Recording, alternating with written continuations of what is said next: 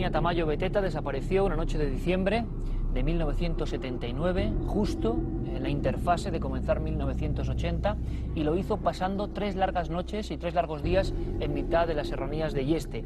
Se peinó la zona, se buscó por activa y por pasiva, se utilizaron 500 personas, nadie la encontraba. Reapareció, o mejor dicho, apareció en el mismo lugar de los hechos, eh, perfectamente, sin estado, según dicen los médicos en los partes correspondientes, de deshidratación y desnutrición, como si hubiera estado perfectamente cuidada, ella recordaba sencillamente una figura. Y la recordaba casi a esbozos, porque con los días, estando en aquella habitación 431 del complejo sanitario de Albacete de la Seguridad Social, va olvidando, va olvidando prácticamente hasta hoy, hasta esta noche, en la cual, en cuarto milenio, hemos logrado entrar en su mente, gracias al psicólogo transpersonal Fernando Martínez Anaya, querido amigo que nos está ayudando y está siendo guía en una experiencia emotiva, durísima, para intentar saber si había alguien con ella, si esa figura resplandeciente pertenece a alguien, si fue una imaginación o había realmente algo más, algo misterioso. Lo cierto y verdad es que el caso de Antonio Tamayo, reflejado en toda la prensa nacional, es un expediente X que quizá hoy podamos en parte, cosa que casi nunca hacemos, pero por lo menos plantear una posible solución. Antonia, decíamos que una luz, una experiencia muy fuerte, muy vivida, tú misma empiezas a retomar ese momento, esa situación de oscuridad, frío, el frío es lo que más recuerdas al principio, ¿no? Un frío que era tremendo, llegó a 8 grados bajo cero en los termómetros. Pues yo no sé cuántos grados había, pero supongo que muchísimos porque yo tuve muchísimo frío, pero muchísimo. Eh, Fernando, ese miedo, esa angustia, esa niña, piénsenlo, ¿eh? tres noches y tres días enteros sola en el monte, con tres años y medio, se transforma en un curioso estado de paz eh, que vosotros, los que trabajáis con la materia de la mente, conocéis bien, ¿no? Porque hay una teoría que me gustaría comentar. Luz, estado de paz, visiones, se parece mucho a algo de lo que hemos hablado aquí en Cuarto Milenio. Sí, vamos a ver. Yo creo que en un momento, en la mente, cuando está sometida a una experiencia cercana a la muerte o a un estado de estrés emocional importante, aparecen este tipo de imaginería, como puede ser el túnel, que ya ve también un túnel oscuro que le da miedo, y aparece normalmente eh, el arquetipo de la luz, que es el arquetipo crístico. esto recuerda mucho a las investigaciones de Moody o del doctor Sperry en la actualidad sobre esos estados cercanos a la muerte o unas experiencias cercanas a. Lo que hemos llamado aquí muchas veces ECMs. Exactamente. ¿eh? Entonces ella luego sí distingue que cuando esa, esa luz se acerca, eh, bueno, pues que es una mujer y que es una entidad luminosa que de alguna manera la, protege. Entonces es el arquetipo en realidad de la, de la madre universal una posibilidad, Virgen María o, llamamos Venus, o en otras culturas pues era Isis. Fernando, entonces hay una cosa muy importante, muy interesante y que seguro que están notando mentalmente nuestros amigos que están viéndonos ahí. Es posible que Antonia, con tres años, desfallecida por el hambre, por la sed, es posible que estuviera al borde de la muerte. Que sufriera un encuentro cercano con, bueno, con esas experiencias que tanta gente ha visto de un túnel, alguien que le dice que no es su momento, Parece claro, que bueno, es posible, además no, solamente por una muerte física, esto también ocurre cuando hay una enorme carga de estrés emocional, también se produce en este tipo de fenomenología. Hablamos de la figura. Antonia, en ese viaje a lo profundo de diciembre de 79, está ya delante de esa figura. Vamos a verlo. ¿Sigues ahí con ella? Pues mira a ver qué sentimiento te produce, qué mensaje te envía como de tranquilidad.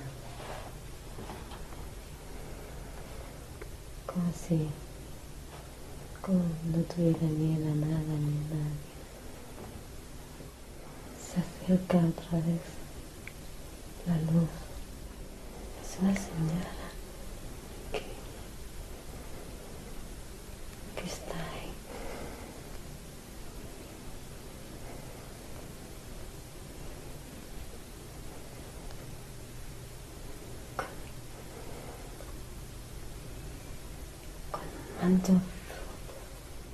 ¿Qué hace esta señora del manto azul? Me dice que no tengas miedo. Me ¿Te está cogiendo ahora? Sí. Siéntela, Tony. Es muy, muy bonita. Tiene la cara. Es muy suave.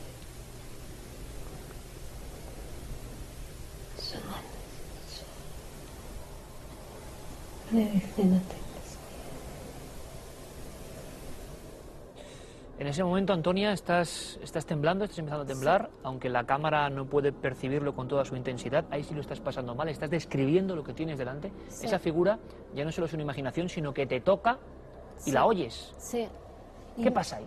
Pues que siento mucha tranquilidad, de como si me estuviera hablando algo que no es real, que ¿me entiendes? Que no está ahora.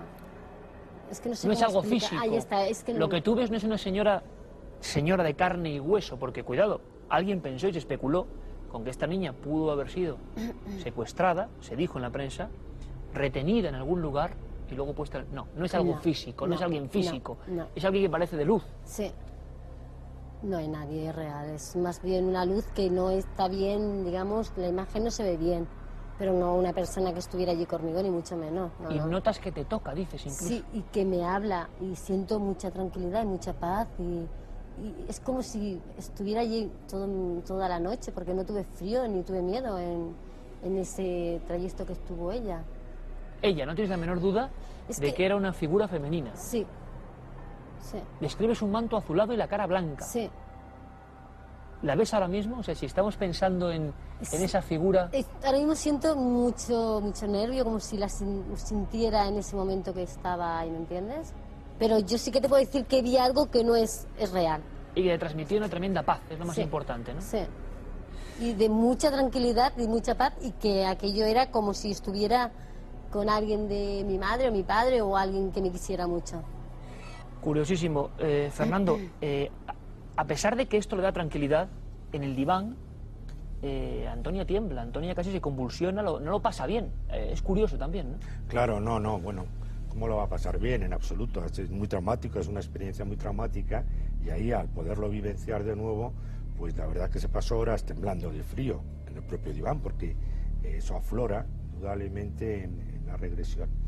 Entonces, bueno, pero justamente cuando ya tiene el encuentro con, con esta luz, pues se tranquiliza, eh, eh, empieza a dejar de temblar, etcétera, ¿no? Y ya pues se siente bien.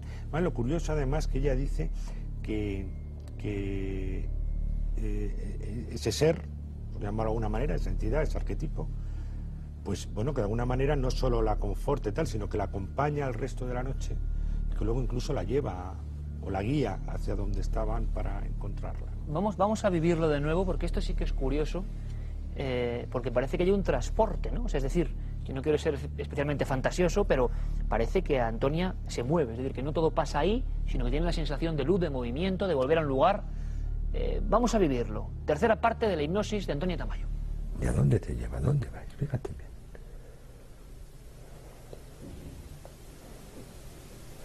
me lleva a donde estuve la primera noche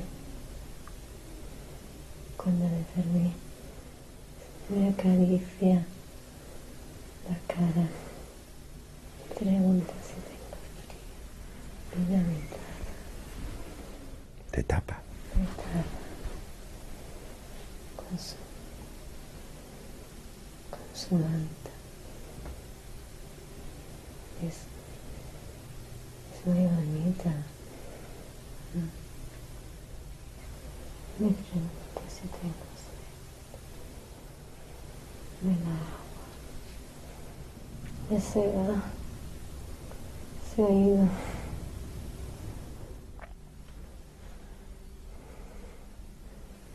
Estoy sola otra vez.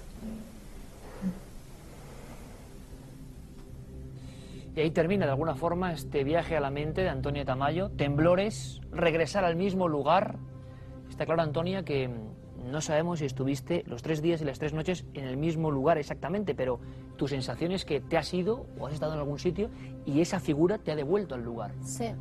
Y no estuve los tres días en el mismo sitio. Por el día yo andaba y volvía otra vez a dormir cuando se hacía de noche y luego seguía volviendo a andar. Hasta que lo que se ve en la hipnosis que me hicieron es que aquellos, en aquel momento que yo estaba,